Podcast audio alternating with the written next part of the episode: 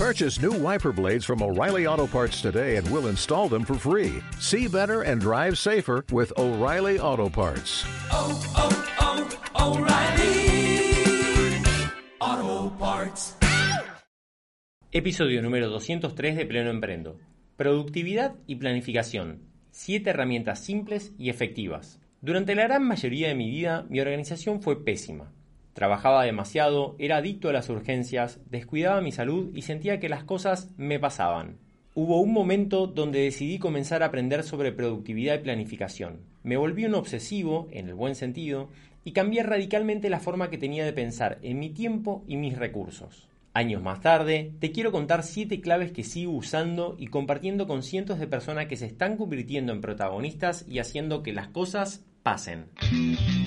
Te doy la bienvenida a Pleno Emprendo, un podcast donde te voy a compartir herramientas simples de negocio para hacer rentable tu conocimiento, posicionarte como referente en lo tuyo y diseñar un negocio alineado a la vida que querés tener. Déjame que te comparta los métodos probados que utilizo con cientos de clientes que ya están logrando estos objetivos. Si esta es tu búsqueda, estás en el lugar adecuado.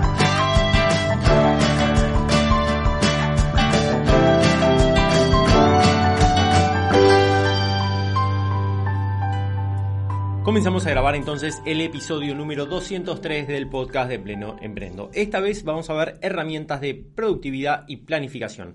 Herramientas muy simples y efectivas. Herramientas que utilizo diariamente, que utilizo trimestralmente y anualmente, porque un poquito vamos a ver eso. Y además herramientas que recomiendo todo el tiempo a personas dentro de la comunidad. La verdad es que el programa Pleno Emprendo, el enfoque de Pleno Emprendo en general fue cambiando durante este año, durante estos últimos años. Y la verdad es que principalmente eh, me estuve enfocando en la parte de negocio, ¿sí? en la parte de decir, bueno, la transformación que te propongo es ir, ¿no? consolidar tus primeros mil dólares, después ir a los cuatro mil y nos centramos principalmente en lo que es el nicho, lo que es las herramientas de comunicación, de venta eh, y todo lo referente a la estrategia propia del negocio, a la gestión eh, y todo, todo lo que tiene que ver con lograr ese objetivo de económico, objetivo de impacto, objetivo de diseño de estilo de vida. Pero no nos podemos olvidar, o por lo menos yo no me quiero olvidar, de que Pleno Emprendo nació como herramientas de productividad principalmente y planificación como para poder implementar en tu negocio, ¿no? Pero la realidad es que al principio hablaba más de productividad que de cualquier otra cosa. Y hoy te voy a contar un poquito por qué, un poquito de por qué fue así y te voy a contar cuáles son esas herramientas que sigo utilizando. Porque la realidad es que eh, para llevar un negocio adelante, especialmente como independiente, lo que tiene que ver con la planificación y la productividad es extremadamente importante. Por una razón muy simple. Por una razón de que cuando nosotros somos independientes, cuando nosotros somos emprendedores que no nos dicen lo que tenemos que hacer, que a veces realmente es algo que a mí me encantaría, ¿no? O sea, elijo, elijo ser emprendedor y ser dueño de negocio. Eh, mil veces y creo, realmente creo que es la mejor manera de, vamos a decir, de, de ganarnos la vida, pero la realidad es que a veces es un poco agotador el hecho de tener que estar tomando decisiones permanentemente y el hecho de que tu destino, vamos a decir, depende de vos. A veces digo, qué ganas de que alguien me diga cuáles son los objetivos, qué es lo que tengo que hacer, qué es lo que se espera de mí, ¿no? Porque eso a veces sería como más fácil, ¿no? Me imagino que la gente que trabaja en relación de dependencia debe vivir eso y por supuesto que debe tener otras cosas malas, pero la realidad es que tomar decisiones y, saber a ver si realmente estás avanzando en el sentido que querés y que dependa de vos es una gran responsabilidad. Y esa gran responsabilidad muchas veces también se siente eh, como una carga. Entonces, lo que vamos a ver hoy es justamente eso, cómo hacer para que esto no sea una carga, para que sea realmente simple, para que, nos para que tengamos como los recursos, los marcos mentales, las herramientas, los hábitos, para que podamos avanzar ¿no? hacia una dirección que realmente valga la pena no solamente con nuestro negocio, sino también eh, con, nuestra vida y con todos los roles en general, em, de manera simple, ¿no? De manera simple y por supuesto flexible, porque cuando uno habla de planificación, la gente se piensa que es un Excel con cosas que tienen que suceder y con eventos cada 15 minutos en el calendario y con una restricción absoluta de tu tiempo y nada más alejado de la realidad. La buena planificación, los buenos hábitos de productividad son flexibles y están orientados a, las, a los grandes, eh, vamos a decir, objetivos, a las grandes cosas que nosotros queremos que sucedan en todos los ámbitos de nuestra vida. Con lo cual, son herramientas que están a nuestra disposición, son nuestros siervos. De ninguna manera, si nosotros creemos que es una muy buena decisión hacer algo diferente a lo que tenemos planificado y son buenos los motivos por los cuales eh, vamos a tomar una decisión, esa decisión está, es perfectamente viable eh, ser flexible y cambiar todo el tiempo. De hecho, es algo que, lo hago constantemente, ¿no? O sea, muchas veces eh, las personas cuando ven de afuera una, a alguien que es productivo, que está planificada, que, que, se planifica, que realmente tiene de alguna manera como las herramientas puestas en práctica, parecería que es como muy contracturado, ¿no? O sea, como que de alguna manera es muy rígido y sin embargo la buena planificación es absolutamente flexible. Es parte, si querés, de las características de una buena planificación, la flexibilidad. Pero tenemos que entender que flexibilidad no es lo mismo que indisciplina. Si vos te planteaste hacer algo y realmente tiene sentido, está alineado con un objetivo de largo plazo y realmente eh, tenés muy buenos motivos para hacerla y no lo haces porque tenés fiaca, entonces eso es indisciplina, no es flexibilidad. ¿sí? La flexibilidad eh, de alguna manera nos ayuda a poder cambiar nuestros planes cuando tenemos buenos motivos para hacerlo. Nos ayuda a entender cuál es ese criterio, a aplicar ese criterio y a cambiarlo si es necesario. Antes de seguir, si estás escuchando esto y estás en la semana en donde se publicó, te invito a que te registres al, entrenamiento gratuito que va a ser de planificación. Son tres pasos para planificar el 2023. Puedes ir al link de mi biografía en Instagram o en TikTok o en cualquier red social y te puedes registrar. Ahí vas a encontrar, eh, para cuando estés escuchando esto, probablemente esté disponible. Y si lo escuchas mucho después, seguramente va a haber otra cosa gratuita que puede llegar a interesarte. Así que puedes ir a arroba pleno-emprendo en Instagram y en el link de mi biografía lo vas a encontrar. Muy bien, vayamos entonces con el episodio del día. Como te decía antes, la realidad es que no, siempre eh, fui una persona que me he considerado como planificado, ni, ni, productivo, ni ordenado, ni organizado, como le quieras decir. La realidad es que hace unos cuantos años, digamos en el 2015, 2016, en esa época más o menos, cuando empezaba a emprender un poco más fuerte, quizás desde el 2012, la realidad es que trabajaba como 80 horas a la semana, era un adicto total a las urgencias, no me, sabía manejar de otra manera que no sea algo está explotando y necesita mi atención, ¿no? Básicamente. Llegaba tarde a todos lados, a, las reuniones sociales, a las reuniones de trabajo, a, todo, básicamente. Abandonaba mis objetivos, tenía muchas ganas de, eh, porque siempre tuve interés por cuidar mi salud, por cuidar mis vínculos, pero la realidad es que todo objetivo que me ponía, la verdad es que lo, terminaba abandonando o no le prestaba atención o lo hacía de manera irregular o no le daba seguimiento, etc. Me enfermaba un montón por estrés. La realidad es que hubo años enteros en donde me enfermaba muchísimo de, enfermedades, eh, de gripe, eh, cualquier o sea, cosas no graves, pero, pero muchas veces en el año, que, que, que es un síntoma muy claro de, del estrés crónico, ¿no? Mm, descuidaba mi salud, la verdad es que no, no entrenaba ni comía bien porque no tenía tiempo, porque no me daba la cabeza básicamente. Eh, descuidaba ciertos vínculos que la verdad que eran importantes. Vivía como molesto, frustrado, eh, estaba siempre cansado, tenía sueño, los fines de semana quería dormir todo el día, no quería eh, planificar otras cosas, ¿no? sentía como gran desequilibrio en mis roles, me dedicaba casi toda mi energía a la parte de, negocio y no podía como equilibrar con, con otros roles que también no solamente son importantes, sino que son sinérgicos como vamos a ver dentro de un ratito, sentía que no era protagonista, ¿no? Que era como reactivo al entorno, como que las cosas me pasaban, ¿no? Como que eso, sentía que las cosas me pasaban y, no podía como tomar esa, ese, protagonismo que, quería tomar.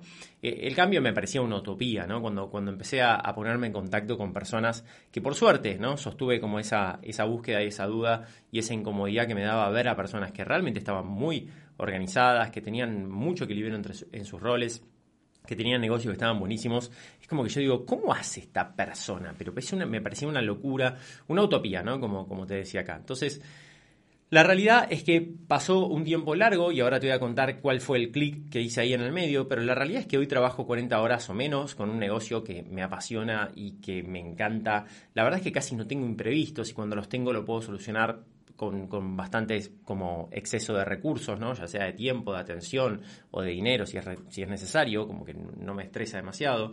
eh, siento que soy puntual, como que no tengo que correr para nada, tengo como mucho aire en mi agenda, más allá de que trabajo muy enfocado y tengo una gran, o sea, elijo cargarme mucho la agenda porque me encanta lo que hago, la realidad es que tengo aire en la agenda y tengo muchos momentos al día que me encantan y en la semana. Eh, avanzo con múltiples objetivos de largo plazo, con cada, cada área de mi vida, cada rol de mi vida, tengo, tengo objetivos, tengo proyectos que le doy seguimiento, que, que me propongo, que los renuevo. Eh, la verdad es que pude mejorar radicalmente mi salud, ¿no? Eh, puedo, hoy estoy entrenando todos los días, descansando bien, con mucha conciencia en la alimentación, en, en, mi aprendizaje, bueno, etcétera dedico mucho tiempo de calidad y, cantidad. A, mis vínculos más importantes. Por lo menos, no sé si mucho o poco, pero todo lo que quiero, la realidad. Es como que me, antes, viste, decía que me sentía como cansado, frustrado. La verdad es que hoy me siento alegre ¿no? y, pleno la mayor cantidad del tiempo. Em, tengo energía suficiente. Obviamente que todo esto no quiere decir que el 100% del tiempo, simplemente que la mayoría del tiempo estoy así y es una excepción cuando estoy cansado o estoy enfermo o estoy molesto, vamos a decir. Siento que vivo en, un gran equilibrio de roles, como que siento que todos mis roles eh, los disfruto con, mucha plenitud y les presto la atención que, que necesitan siento que así como antes me pasaban cosas, hoy siento que hago que las cosas pasen, ¿no? Como que me siento protagonista de, mi vida, soy como principalmente proactivo. Obviamente que uno sigue reaccionando ante ciertas cosas, pero por lo menos lo, veo con perspectiva y, son, son aisladas, ¿no? Y esa utopía que antes me parecía una, una locura y que y que veía personas que, que, de alguna manera vivían de esta forma y me parecía imposible, hoy siento que lo estoy viviendo. Hoy me siento un par absoluto de, esas personas que, veía que, podían como vivir de esta manera y, la verdad que estoy muy, muy feliz. A ver, esas personas, por mencionarlos, ¿no? Eh, personas como los chicos de Superhábitos, como Mati, como, como Santi, eh, como Rodri Ferreri, como Rorro de, Neurona, eh, ¿Quién más? Como Joan Boluda, que también es un, español. Bueno, gente, ¿no? Que, eso, que, yo veía que, tenía como un equilibrio entre todo. No solamente equilibrio, ¿no? Equilibrio eh, frágil, sino como, como, como, como una, una planificación, si quieren, o, o, una vida muy completa, vamos a decir, muy plena. La realidad es que yo soy la misma persona, ¿no? La misma persona que, se enfermaba, que se descuidaba, que estaba muy molesto, muy frustrado, y soy la misma persona que soy hoy, ¿no? Entonces, ¿qué pasó en el medio? Bien, a ver, muchas cosas, pero hubo un momento, un clic, que no necesariamente tiene que ser esta tu historia, ¿no? O sea, vos podés, podés elegir hacerlo sin que nada de esto tan eh, eh, particular te pase, pero esta es mi historia, ¿no? Yo en un momento tenía dos restaurantes con, unas, más o menos unas 20, 25 personas empleadas, con mucho volumen operativo, mucho, mucho volumen, y, trabajaba todo el día, ¿no? O sea, trabajaba desde que me iba de casa a la mañana hasta, hasta, hasta la noche y volvía agotadísimo. Y en ese momento estaba, yo ya tenía dos hijos y estaba por nacer un tercero, y la, y, la verdad es que siempre habíamos tenido el, plan de tener un cuarto, así que sabía que la familia me iba a demandar mucho. Y en ese momento me surgió la idea de, empezar a, asesorar a, emprendedores. En realidad fue una propuesta de, de Inicia, que es una fundación en donde me, dijeron, che, ¿querés hacer esto? Yo había sido como alumno, entre comillas, durante mucho tiempo y, como tenía negocios bastante avanzados, me invitaron a participar desde ese lugar. Yo le dije, sí, bueno, bueno, y cuando lo empecé a hacer, esto es una historia que conté muchas veces, me empecé a enganchar muchísimo con el hecho de poder ayudar a otras personas, a otros emprendedores, me daba cuenta que tenía, tenían resultados y que era algo que me apasionaba, entonces dije, bueno, quiero empezar a hacer esto más seguido, quiero empezar a escribir sobre el tema, etcétera, etcétera. El tema es que en ese momento era prácticamente imposible. Como te contaba, tenía un negocio con alto volumen operativo, tenía una familia que obviamente demanda mucho, si tenés hijos sabes que es así. Entonces no me entraban las tres cosas. O básicamente decía, bueno, esta idea nueva y estas ganas que tengo de, hacer esto que posteriormente se llamó Pleno Emprendo, definitivamente no es para mí. O descuido a mi familia, a mi salud y a mis otros roles y, me dedico solamente a mis negocios, cosa que tampoco quería hacer. Y la tercera opción era, ok, me parece que hay herramientas de productividad, herramientas de planificación que puedo aprender y que definitivamente me van a hacer una gran diferencia. Y por suerte elegí la opción 3 que me llevó por el mejor camino posible, porque pude hacer una transición con mis restaurantes y los pude vender en su momento, pero en ese momento durante años cuando todavía no había podido venderlos, cuando todavía me demandaba mucha responsabilidad, lo que hacía era separarme, me llegué a separar dos días en la semana para poder dedicarme a pleno emprendo. Tenía clientes en ese momento, empecé a escribir, empecé a hacer el podcast, también este que estás escuchando, allá, allá a lo lejos, más o menos por el 2018. Y la realidad es que esto fue un punto de inflexión muy importante en mi vida, porque perfectamente me podría haber em, resignado a decir, ok, esto no es para mí, voy a tener que ocuparme de los restaurantes porque ya, ya lo tenía, o podría haber descuidado totalmente eh, mis otros roles. Pero sin embargo, dije, no, me parece que esto va a ser posible y en ese momento me, separé, hasta llegué a separarme dos días ¿no? en la semana, como te decía recién, y realmente fue con un costo altísimo de, aprendizaje, ¿no? O sea, no sé si costo es la palabra, pero con un, esfuerzo altísimo a nivel aprendizaje. Era realmente un obsesivo absoluto y creo que no lo podría haber hecho de otra manera. O sea, fue como una obsesión necesaria el hecho de entender cómo cada decisión de mi día, cómo cada minuto de mi día eh, tenía como una función, cómo podía hacer para sacar 10 minutos de acá, 5 minutos de allá, una horita de acá. Y empecé como a armarme la semana eh, y a planificar y a ser muy, muy, muy consciente de cómo invertía mi tiempo. Y en ese momento, ya te digo, pasé de trabajar 5 días de 20 horas por día a trabajar 3 días de unas 8 horas nada más, que era lo normal. Y así empecé con Pleno Emprendo. Y yo creo que sin esas herramientas de, productividad y de planificación que aprendí en ese momento no hubiese sido posible. En todos estos años, además, estuve enseñando tanto en workshops como en, trabajos directos con clientes, como también eh, aplicándolas con, mi eh, negocio también y con mi vida en general. Eh, he aplicado todas estas herramientas. Y hoy lo que te quiero comentar son siete herramientas que me parecen absolutamente fundamentales, que creo que son las que más me ayudaron. Digo creo porque uno a veces pierde perspectiva, pero recién pensando y repasando algunas notas, dije sí, me parece que estas son absolutamente fundamentales y te las quiero compartir. Vamos con la primera entonces. La primera justamente se llama Primero lo Primero. Y acá hay un video muy famoso eh, de, las, de las pelotitas de golf y la cerveza hay un video muy famoso de Stephen Covey y las rocas y, los, y la arena, creo que son como eh, unas pelotitas verdes que, que él en, el video de YouTube. Puede poner Stephen Covey, em, rocas o eh, video, cerveza, pelotitas de golf que les va a aparecer en YouTube. Pero básicamente el concepto es como si fuera un recipiente, imaginémonos un balde, ¿no? Que representa lo, nuestro tiempo, representa nuestro tiempo y capacidad de atención disponible en el día.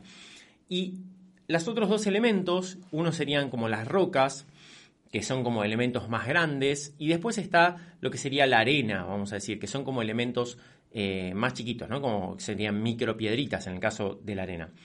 Y básicamente lo que propone como este ejercicio, este marco mental, esta visualización, es que si nosotros al balde le echamos primero la arena, después las rocas nos van a quedar afuera. ¿Y qué representa cada una de estas cosas? Que no lo dije.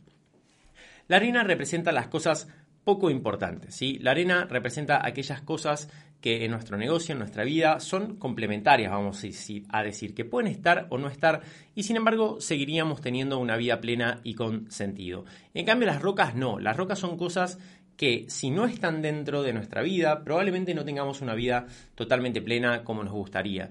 Las rocas podríamos decir que son nuestra salud, podríamos decir que son nuestros vínculos más importantes, nuestra capacidad de aportar valor, que podría estar representada en nuestro negocio, son las cosas que realmente le dan sentido a nuestra vida. Obviamente que acá hay una parte de personalización y de decir, bueno, evidentemente eh, cada uno tendrá sus piedras, pero la realidad es que los humanos nos parecemos bastantes y en, esas rocas es muy, muy probable que vos, tu salud como persona, tu autorrealización, tus vínculos más importantes y tu capacidad de trascendencia y tu trabajo probablemente estén, ¿sí? Porque la realidad es que todos em, como seres humanos eh, lo consideramos importante. Entonces, las rocas y la arena. ¿Qué pasa si nosotros ponemos primero la arena? ¿Qué pasa si llenamos nuestro tiempo, nuestros días, nuestras semanas, nuestros trimestres de cosas que son complementarias, de cosas que podrían estar o no estar y la verdad es que es más o menos lo mismo?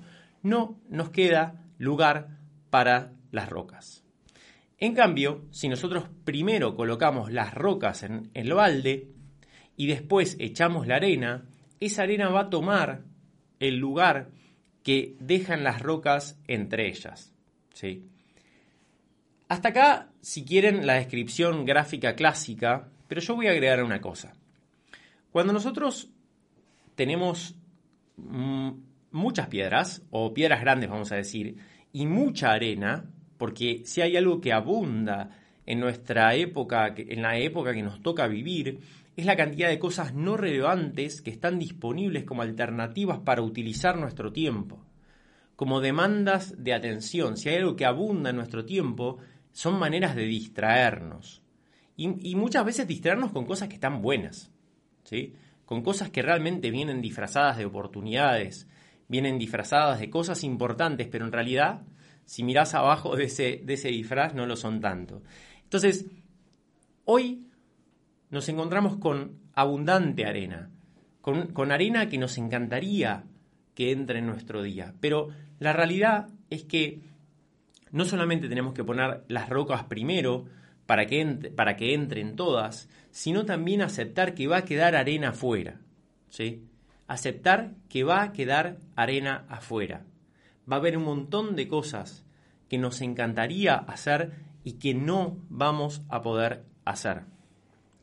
Hobbies que nos gustaría tener y que no vamos a poder, o, y lo estoy hablando de hobbies complementarios, ¿no? Obviamente, si son extremadamente importantes en una roca.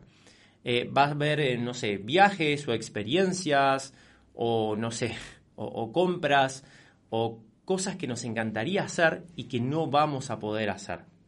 Y fíjense que no estoy diciendo series que que queremos mirar o videojuegos que queremos jugar. Estoy hablando de cosas que pueden estar buenas, ¿sí? Como por ejemplo un viajecito, eh, como por ejemplo vivir tal experiencia. Pero la realidad es que es tan infinita la cantidad de arena que podemos meter ahí que va a ser imposible. ¿Por qué? Porque no sé si lamentablemente, pero inevitablemente nuestro balde tiene 24 horas y tenemos que dormir 8. Por ahora no hay otra manera de estar saludables. Así que nos van a quedar 16 para hacer todo lo demás. Y si más o menos estamos 7, 8 trabajando, eh, la realidad es que, eh, lo que lo que resta le vamos a tener que dedicar a todo lo demás. Entonces, hay mucha arena y un balde muy limitado. La herramienta o la clave número 2 que, me ha servido tremendamente en todo este tiempo, que siempre que lo recomiendo, siento que las personas lo, lo encuentran como una gran revelación, lo encuentran como una gran manera de enriquecer sus vidas, de generar mucha plenitud, es el pensar tu vida por roles, el tener permanentemente presente que la vida tiene roles. Y hay una definición de qué es un rol que me parece absolutamente fundamental. La definición de roles dice que para entender si un rol, mejor dicho, si un área ¿no? de tu vida son dos roles diferentes, tenemos que entender que el éxito en uno no compensa el fracaso en el otro. ¿Sí? ¿Qué quiere decir? Que yo, por ejemplo, tengo, o sea, mis roles de persona, donde tengo varias áreas ahí adentro, tengo el rol de, dueño de negocio con, con, Pleno Emprendo, tengo el área de jefe de familia, que lo comparto con, mi mujer, que son un montón de, de, tareas y responsabilidades domésticas, tengo el rol de marido, tengo el rol de padre, tengo el rol de amigo y de familiar. Entonces, todos esos son roles diferentes. Y lo interesante es que, o sea, ponete a pensar y te invito a que lo pienses, el hecho de que yo sea muy, muy, muy bueno en uno no compensa el fracaso total en el otro. ¿sí? Si a mí me va extremadamente bien en mi negocio, no compensa que yo descuide mucho mi rol de persona y me sienta enfermo y, y no cuide mi salud. O por el contrario, si yo soy un excelente padre y marido, no compensa el hecho de que no le preste atención a mi negocio y no tenga los resultados que quiera. ¿Sí? Entonces, de alguna manera, esta división nos ayuda a entender que tenemos que prestarle atención, que tenemos que darle nuestro tiempo, tenemos que planificar, tenemos que tener proyectos, tenemos que tener objetivos, tenemos que tener hasta métricas, ¿sí? Ojo, métricas para poder darle seguimiento a cómo estamos en cada una de nuestras áreas. Y una cosa importante acá que siempre surge es el hecho de que las personas piensan que le tienen que dedicar el mismo tiempo a todo, ¿no? Y la realidad es que no es así. pongamos el ejemplo más, eh, si quieren, simple, que tiene que ver con nuestro rol de persona eh, y nuestro negocio. Bueno, en nuestro negocio supongamos que trabajamos 8 horas por día porque eso es lo suficiente, porque realmente hay mucho volumen de cosas para hacer, ¿no? Supongamos que trabajes mucho, como la mayoría de las personas que escuchan este, este podcast. Ahora, en tu rol de persona, quizás lo que necesitas es entrenar 40 minutos por día, hacer ejercicio 40 minutos por día. Y eso ya te cambiaría muchísimo los resultados de, lo, de, tu rol. ¿sí? Entonces, no quiere. ¿Pero qué es más importante? ¿Trabajar 8 horas o entrenar 40 minutos? Y la verdad que las dos son igual de importantes, por lo que decíamos antes, porque no, no se compensan entre sí. Ahora, una te lleva 8 horas y la otra te lleva 40 minutos y está perfecto. O por ejemplo, quiero fortalecer el vínculo con mi pareja. Entonces, bueno, vamos a dedicarnos, no sé, 15 minutos antes a la mañana, antes que se despierten los chicos, como yo hago con mi mujer, para poder hacer un, repaso del día anterior y tener como cierto, ciertos hábitos y rituales que nos acerquen cada día. Buenísimo. ¿Cuánto nos lleva? 15 minutos, 20 minutos. Buenísimo. Eso porque eh, no es menos importante que las ocho horas que después voy a dedicarle a trabajar. Ahora, no importa eso, lo que importa es que eh, eh, estoy prestándole la atención suficiente para que eso suceda. Entonces, acá es especialmente relevante cuando hacemos una planificación anual, cuando hacemos un repaso trimestral, cuando pensamos en nuestra semana, pero el concepto que quiero que te lleves hoy es que está bueno que expreses y que le puedas dar seguimiento y que pienses por separado, vamos a decir, obviamente que después está todo integrado, pero que pienses por separado en todos estos roles. Y una cosa muy interesante de acá también es el hecho de que los roles son sinérgicos, ¿sí? Todos alguna vez estuvimos en contacto y entendemos intuitivamente que el hecho de estar bien como personas nos va a ayudar a ser mejores padres, a ser mejores como dueño de negocio, a ser mejor pareja. El hecho de que tus finanzas personales estén bien nos va a ayudar a nuestro negocio porque no lo va a cargar de, de tensiones innecesarias y vamos a estar menos estresados, entonces nuestra salud va a mejorar si estamos bien a nivel social, que es algo que necesitamos mucho, esa conexión social, también vamos a estar mejores de salud, con lo cual si estamos mejor de salud vamos a poder rendir más, etcétera, etcétera, etcétera. Entonces, esto no es una torta que cada rol viene a meter la cuchara y a ver quién se queda con más tiempo y más atención tuya, sino todo lo contrario. Es un juego que no es de suma cero, es un juego donde cada una de las partes hace sinergia y hace crecer la torta, hace crecer los recursos, hace crecer la energía y lo disponible y lo que tenés disponible para poder tener una vida y un negocio más pleno y mejor. El otro día estaba viendo una, foto de Elon Musk que, salió, estaba como en un barco, es, una foto vieja. Yo, a ver, aclaro, Elon Musk me, parece de las personas que más está aportando a la, a la, a nuestro, a nuestro tiempo, a, la humanidad, digo, ¿no? O sea, realmente es una persona que admiro profundamente. Eh, pero lo, veía en una foto, ¿no? Que estaba como en un barco tomando un trago y la verdad que se lo veía muy mal físicamente, muy, muy, muy mal. Y es la persona más rica del planeta, ¿no? Entonces, y, me vino esta frase de decir, qué loco, esta, esta, esta foto se puede llamar eh, el, el, éxito en un rol no compensa el fracaso en el otro, ¿no? O sea, la persona más rica y poderosa quizás del planeta no cuida su salud y se ve y se nota. Y no hay, no hay éxito en, sus negocios que compense el hecho de que no hace ejercicio y no coma bien y no descanse bien y esté demasiado estresado. No hay éxito que lo compense. Y eso me parece muy, muy loco y, y algo para tener en cuenta. Vamos con la siguiente clave que sería como planificar por roles o más conocido como cortar el elefante en pedacitos, ¿no? ¿Qué quiero decir con esto de cortar el elefante en pedacitos? Muchas veces cuando nos proponemos objetivos, que ahora vamos a ver un poquito de cómo proponernos objetivos, por lo menos así por arriba, pero cuando nos proponemos objetivos, queremos alcanzar grandes cosas, grandes cambios en nuestra salud, en nuestro negocio, en nuestros vínculos, etc. La realidad es que si son suficientemente desafiantes, se ven como un elefante, se ven como una cosa gigante que está ahí adelante, que no sabemos bien por dónde entrarle, no sabemos bien cómo empezar a comerlo. Entonces, ¿Cómo se come un elefante? Decía un profesor mío en la escuela técnica Henry Ford, que fui en, la secundaria, decía, hay que cortar el elefante en pedacitos. Y eso es un poco lo que, lo que te quiero contar ahora. ¿Cómo hacemos para cortar el elefante en pedacitos? ¿Qué significa esto? Bien, el elefante está ya en el futuro, ¿no? Digamos que el elefante es ese objetivo que queremos conseguir en el largo plazo. Vamos a decir en términos de un año, dos años, tres años, ¿no? Vamos a poner más o menos esa, Em, ese, límite. Eh, mucha gente piensa los grandes objetivos a cinco años. Yo la verdad que me queda demasiado lejos. Yo trato de pensarlo siempre en uno o dos años. Creo que dos años es el, punto en donde yo me paro, por lo menos con, respecto a, los objetivos del negocio, pero también a los personales. Sí, creo que en dos años a mí me, sirve mucho pensar para los objetivos.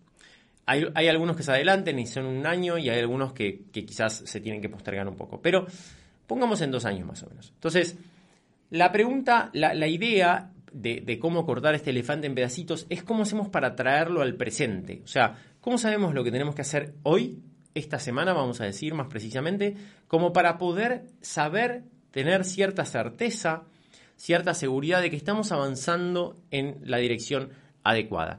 Entonces, la manera de hacerlo, básicamente, es con cuatro, eh, vamos a decir, momentos de planificación y repaso predeterminados, que son la repaso y planificación anual, el trimestral, la semanal y la diaria. He hablado un montón de esto y probablemente me hayas escuchado, pero la realidad es que tener dos de, vamos a decir, dos o tres días en el año para hacer una planificación. Que si querés saber bien de qué se trata, te puedes anotar, acordate, en el link de mi biografía, en pleno-emprendo.com. Si entras en una fecha cercana a la cual se haya publicado este episodio, todavía van a estar abiertas las inscripciones para un entrenamiento gratuito. Así que ahí te puedes anotar. Entonces, tener un repaso y planificación anual, donde básicamente vamos a ver los grandes objetivos del año, ¿no? Por roles, del, año o de los dos años posteriores. Después, cada trimestre lo que vamos a hacer es ver de alguna manera cuáles son esos proyectos o áreas de foco que necesitamos trabajar como para poder acercarnos a, esos, a esos objetivos. Y después, o sea, estamos como trayéndolo cada vez más al día a día, ¿no? Después vamos a, a tener nuestra planificación semanal, en donde vamos a enfocarnos en esos proyectos trimestrales y vamos a definir qué tareas u objetivos puntuales tenemos que terminar en ese lapso de siete días como para poder acercarnos. Y finalmente tenemos esa planificación diaria, que son unos minutos al día nada más, en donde vemos un poquito nuestro calendario y decimos, bueno, estos objetivos semanales que nos propusimos perfectamente se pueden hacer en esta parte del día. Entonces, cuando nosotros, cuando eh, avanzamos en el tiempo y cada día nos tomamos el ratito de ver cuáles son las tareas semanales y cada semana nos tomamos un ratito para ver cómo orientar a los, a los proyectos trimestrales y cada trimestre nos tomamos el rato para ver qué proyectos y áreas de, de foco necesitamos trabajar para llegar a nuestros objetivos anuales y eso además año tras año lo vamos ajustando, bueno, muy probablemente si además le ponemos disciplina, le ponemos foco y la, y la guía correcta obviamente, probablemente vayamos avanzando eh, de manera muy firme hacia nuestros objetivos. Así estamos cortando entonces el elefante en pedacitos. Hay otro concepto también que dentro de la comunidad interna le dicen lanzar un cohete a la vez, que tiene que ver con que muchas veces subestimamos la cantidad de energía que nos llevan las cosas al principio y queremos hacer demasiadas cosas juntas y lo mejor que podemos hacer es ir encadenando proyectos y hábitos cuando salen de órbita. Me voy a explicar. Ahí está la metáfora del cohete, ¿no? Con respecto a la creación de hábitos, que dice que un cohete espacial, ¿no? Estos de que, van, eh, los de Elon Musk, ya que estamos en, tema, los de SpaceX, eh, gastan casi el 80-90% de, de su combustible para salir de la órbita terrestre, para salir, para liberarse de la fuerza de gravedad terrestre gastan un 80-90% de combustible. Y después, una vez que están en el espacio, con muy poquita fuerza, con muy poquito combustible, pueden de alguna manera estar ahí girando por todos los lugares que quieran, sin demasiado esfuerzo, sin demasiado gasto de energía. Bueno, muchas veces los proyectos y los, los hábitos personales funcionan de la misma manera. Cuando nosotros queremos empezar a habituarnos a hacer ciertas cosas, cuando tenemos proyectos nuevos, requieren para poder consolidarse una gran cantidad de energía. Y no solamente que requieren una gran cantidad de energía, sino que requieren salir de esa órbita, liberarse, vamos a decir, de esa resistencia, liberarse de esa gravedad, porque si no, vuelven a caer, ¿no? Volvemos a caer al piso como si fuera un cohete que no, que se le acabó el combustible o que dejó de hacer fuerza y de alguna manera no pudo salir de, de la atmósfera terrestre y vuelve a caer al piso, ¿no? Y probablemente esto te suene conocido, porque cuántas veces, cuántas veces eh, te propusiste hacer cosas eh, o, te propusiste un hábito nuevo, un proyecto nuevo y le metiste, le metiste, le metiste y después como no lograste superar cierto umbral, te, básicamente volvés a cero. Y esto, esto hay muchas cosas que funcionan así, ¿no? Me gusta también la metáfora de, la del hielo, ¿no? Si, si vos, por ejemplo, vamos a poner al contrario, del agua que hierve. Si vos eh, calentás el agua, calentás el agua, calentás el agua y vas a 80, 81, 82, 83, el agua permanece casi igual, ¿no? Y vas a, 90, vas a 95, 96, 97, estás haciendo un montón de fuerza para poder calentarla y metes ahí ramitas y palitos como para poder hacer fuego y se calienta, se calienta, se calienta. La realidad es que nada va a suceder, nada va a cambiar, aunque haya llegado a 99 grados. ¿sí? Las cosas cambian, el agua hierve, ¿no? Y el agua ese ese, agua que hierve puede generar vapor y mover una máquina gigante, solamente si supera los 100 grados. Antes de los 100 grados nadie se va a mover. Entonces, hay cosas que funcionan como, con umbrales. ¿sí? Bueno, muchos proyectos y hábitos funcionan de la misma manera. Quizás si vos querés empezar a, hacer ejercicio, por ejemplo, eh, la realidad es que no sirve que lo hagas dos días y después te olvides sirve si realmente le pones continuidad, pones continuidad hasta que sea parte de vos, parte de tu identidad, básicamente. Y con los proyectos pasa lo mismo, entonces necesitamos como hasta que las cosas ya funcionen y entendamos los mecanismos, pasa mucho tiempo. Entonces, ¿qué pasa? Si nosotros queremos, em, como decimos siempre, lanzar más de un proyectil a la vez, probablemente no tengamos la fuerza suficiente. Entonces, la mejor manera de hacerlo es encadenando. Decir, bueno, yo que, genero este hábito, le pongo muchas pilas hasta, hasta cruzar ese umbral donde básicamente ya podemos decir que es más fácil hacerlo que no hacerlo y recién ahí puedo encarar otro hábito y lo encadeno de esa manera. Y lo mismo con los proyectos. Bueno, tengo el proyecto de, no sé, hacer un programa y venderlo con lanzamientos. Bueno, buenísimo. Enfócate al 200%, ponerle toda tu energía hasta que esté funcionando, hasta que puedas sistematizarlo, hasta que puedas mirarlo con cierta perspectiva y digas, ok, ya sé cómo es esto, entonces recién puedo hacer lo que sigue. Bueno, este concepto, vamos a decir, es absolutamente fundamental para poder construir sobre lo construido. ¿no? Hay un videito de, de un chiquito muy gracioso que tiene como un tubo de pelotas de tenis, entonces se agacha a buscar una y cuando se agacha se le cae la otra. Entonces mete esa que agarró pero ve la otra que se cayó y va a agarrar la otra pelota y se le cae la otra que tenía en, el, tubo. Entonces, muchas personas viven así sus negocios y sus vidas. Es como que trabajan en algo, pero después se distraen con otra cosa, pero lo que ya tenían se construido se, se viene abajo, entonces no pueden construir sobre lo construido, sino que están siempre dispersando su energía y avanzando un milímetro en miles de direcciones. Bueno, para avanzar considerablemente en una dirección que valga la pena, no solamente todo lo que hablamos antes, sino también entender esto de que tenemos que construir sobre lo construido. ¿sí? Tenemos que consolidar las cosas, tenemos que sistematizarlas, tenemos que dejarlas funcionando, dependan o no dependan de nosotros o dependan en diferentes porcentajes, y pasar al, a la otra tarea, al otro proyecto, tarea no, al otro proyecto, al otro hábito que queremos consolidar. ¿sí? Y así uno tras otro en cada rol de nuestra vida. Otra cosa tremendamente poderosa es el hecho de estar permanentemente haciendo como un escáner de cómo utilizamos nuestro tiempo, ¿no? Como escaneando básicamente. Aunque no tomamos decisiones en el momento, pero estar muy conscientes de cómo estamos invirtiendo nuestro tiempo para poder liberar recursos. Yo digo, eh, permanentemente ver qué cosas que estamos haciendo, nos, están llevando tiempo y que tienen poco impacto, que realmente no hacen la diferencia. Y muchas veces las personas se, relajan demasiado en esto y es como que siguen haciendo las cosas por inercia, porque siempre lo hicieron así. Y, esto es un gran problema, ¿sí? Porque eh, pueden pasar muchos años haciendo lo mismo sin darnos cuenta de que realmente eso no, no está rindiendo. Entonces, por detectar aquellas tareas, aquellos proyectos, aquellos canales, aquellos clientes, aquellas cosas en donde se nos va nuestro tiempo y que tienen muy poco impacto, ¿sí? como para poder pasarlas por el embudo optimizador, que ahora explico un poquito qué es eso, y llevar esos recursos que, que, liberamos hacia donde realmente más nos rinde. Eso, donde más nos rinde, no solamente en términos económicos, que también, por supuesto que sí, porque es una gran métrica para entender cuánto valor estamos aportando y capturando, pero también para sentir que realmente estamos poniendo nuestro tiempo en nuestra zona de genialidad, ¿no?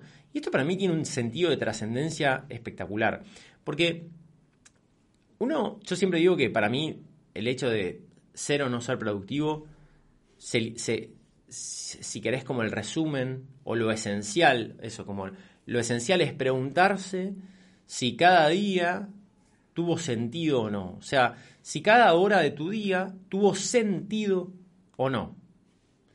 Y muchas veces cuando nos llenamos nuestro día de cosas que quizás son demasiado operativas, donde no nos llevan este, a ese estado de, de flow, a ese estado de, de realmente, ok, acá realmente hago la diferencia, esto es lo mío, mi zona de genialidad. Cuando pasamos demasiado tiempo fuera de esa zona, ¿no? Y solamente eventualmente entramos en, en, ese, en ese lugar donde sentimos que hacemos la diferencia, probablemente pasen los días y digamos, me parece que no, hay algo que está mal, ¿sí? Hay algo que está mal, esto no tiene sentido, estoy gastando mi vida en, en algo sin sentido, ¿sí? Que obviamente esto nunca es un blanco y negro, pero estoy hablando como de, nadie siente que toda su vida y sus horas y minutos tienen sentido, ni tampoco lo contrario. Pero sí hay tendencias. Hay tendencias de decir, sí, la verdad que casi todo mi día tiene sentido. Entonces, esto es una, una actividad para hacer permanentemente, pero especialmente si, si, ves que hay muchas partes de tu día que no tienen sentido. ¿no? Entonces, agarrar todas esas, esas tareas, esas, cosas que estás haciendo y tomar decisiones. ¿Esto lo puedo dejar de hacer? ¿Qué pasa si lo dejo de hacer? ¿Sí? Si, directamente lo elimino. Y muchas veces hacer esto es lo más poderoso que existe. ¿no? El famoso, el famoso, la herramienta número uno para ser productivo es decir que no. Y tiene que ver con esto, ¿no? con eliminar, con no comprometerse, con dejar de hacer, con dejar de estar comprometido con cosas que no te suman, que no te sirven, que no tienen impacto. Pero no solamente existe esa, herramienta, también hay cosas que quizás se tienen que hacer igual, entonces las puedes automatizar o las puedes delegar. ¿sí? Entonces, más allá, no, quiero entrar en esto porque es un tema súper amplio de cómo, cómo eh, si querés eh, trabajar en todas esas tareas, pero la realidad es que, que, se trata de ver qué cosas no tienen sentido, qué cosas están muy lejos de tu zona de genialidad y poder eliminarlas o, automatizarlas o delegarlas. siempre digo lo mismo, imagínense que si nosotros liberamos 10 horas por semana de tareas improductivas, que pueden ser dejar de hacer un estudio innecesario, un curso que no me suma, un MBA, un posgrado que la verdad que no me sume nada, delegar, qué sé yo, 3 horas de tareas administrativos, poder dejar de ir dos veces por semana a tal lado y ir una sola vez, agrupando esos viajes, poder eliminar un, un voluntariado mensual que haces de 4 horas, etcétera eso nos liberaría un promedio de 10 horas por semana, con lo cual serían 520 horas al año. Son 65 días laborales al año que solamente liberando 10 horas por semana estamos consiguiendo. 65 días laborales al año.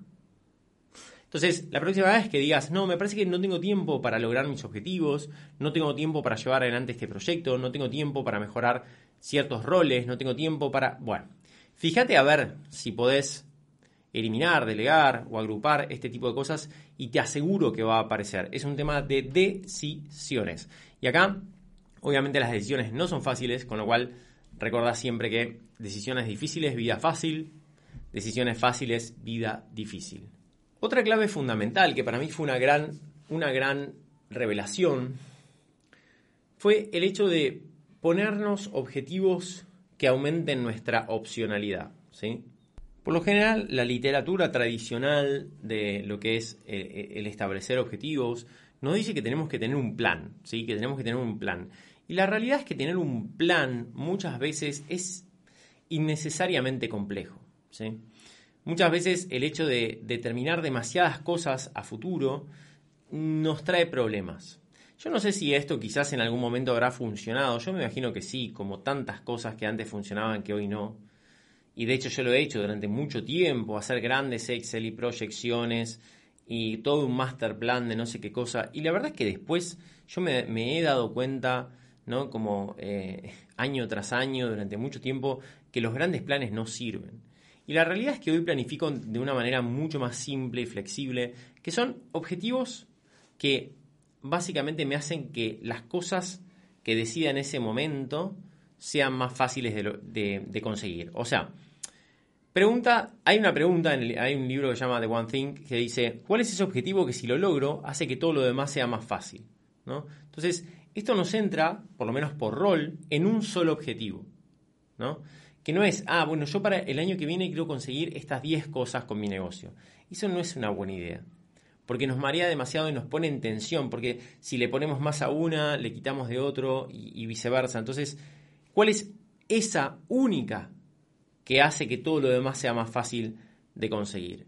Y cuando hablamos de opcionalidad, como les decía antes, tiene que ver con cómo nos hacemos un favor al nosotros del futuro y le damos mejores opciones, que está muy relacionado con esta pregunta, ¿no? O sea, ¿qué cosa que si lo logramos nos va a dar más recursos económicos, más tiempo de calidad, más posicionamiento, mejor acceso a personas relevantes, más conocimiento específico de lo que nosotros hacemos, más energía, más salud, ¿sí? qué cosa, qué objetivo que si lo logramos nos va a generar todo eso. ¿sí? Esa es la gran pregunta. Por lo general, en términos de negocio, yo siempre digo lo mismo. Pongámonos objetivos muy simples que contengan tres elementos. Rentabilidad, plata al bolsillo, impacto positivo, qué resultado queremos en las otras personas y finalmente eh, diseño de estilo de vida. ¿no? Por ejemplo, uno muy simple pongo, me gustaría, no sé, ganar 4 mil dólares al mes de forma continua, ayudando a personas a solucionar este problema sin trabajar más de 35 horas semanales totales y con los eh, fines de semana libres eh, y eh, siendo absolutamente remoto mi trabajo. Bueno, entonces eso es un muy buen objetivo. ¿Por qué? Porque la realidad es que después hay un millón de maneras de conseguirlo. Infinita manera de conseguirlo. Y a medida que uno avanza en el camino, se va dando cuenta de mejores maneras de conseguirlo. Con lo cual, si nosotros determinamos demasiado ese mm, objetivo con formas de conseguirlo, va a ser difícil que lo consigamos. Fíjense, si yo digo, ah, para el año que viene yo lo que quiero es triplicar mi cantidad de seguidores. ¿Y qué significa eso? O sea, ¿y qué, qué impacto va a tener? ¿no? Entonces, si uno se pone el objetivo esto de rentabilidad, de impacto y de diseño estilo de vida, después vas a encontrar en el camino un montón de cosas que sí te van a ayudar a acercarte a eso. Y por último, una herramienta, una clave, un concepto fundamental que creo que estos últimos años me ha, acompañado más que nunca, aunque siempre he tenido como cierta, cierta predisposición a, pensar en esto, tiene que ver con vencer la resistencia. Hay un libro, creo que se llama Stephen eh, Pressfield, em, que se llama, eh, Pressfield es el autor, ¿no? El libro se llama La guerra del arte, ¿sí? Es como un juego de, palabras en el arte de la guerra, pero bueno, esta es La guerra del arte. Y casi todo el libro está dedicado a la resistencia. Casi todo el libro está dedicado a cómo el artista, como le dice él, que artista entendámoslo como creador, que perfectamente puede ser un dueño de negocio, tiene el gran objetivo de vencer la resistencia. Y esto es tremendamente importante. Hay momentos en donde yo digo, mira, yo creo que casi todos mis resultados eh, de estos últimos años, con los cuales personalmente yo estoy muy, muy contento, tienen que ver con vencer la resistencia. Yo estoy, pero veo muchísima gente dentro de la, de la comunidad que creo que su único problema es vencer la resistencia. O sea, son personas muy talentosas que tienen cosas espectaculares para dar, servicios mm, que le cambian la vida a las personas, mucho talento, mucha formación, saben lo que tienen que hacer, tienen todo, tienen todo, pero no dan ese pasito, no, no hacen que, no hacen de alguna manera, no rompen esa resistencia que te pone en, en camino. Y esto, esto sucede todo el tiempo. Yo lo veo diariamente y me enfrento diariamente, y de hecho lo voy a hacer ahora dentro de 10 minutos a romper la resistencia de entrenar. En este momento, por ejemplo, hacen 30 grados. Eh, eh, la verdad es que lo único que tengo ganas es de ir a almorzar y de, tirarme una siesta o de ver algún partido repetido de, de, fútbol, ¿no? Como cualquier persona, como cualquier ser humano. Pero la realidad es que voy a ir a entrenar. Y la realidad es que me voy a enfrentar con esa resistencia. O, por ejemplo, cuando empieza un día y, tengo que hacer llamadas de venta y tengo que mandar mensajes y, enfrentarme al rechazo y enfrentarme a cosas que son incómodas. ¿sí? Entonces, hay que vencer la resistencia. Y esa, esa, ese vencer la resistencia es un ejercicio. ¿sí? Es un ejercicio. Es un ejercicio diario y cotidiano de vencer la resistencia. Y es el gran, gran enemigo que tenemos las personas creadoras.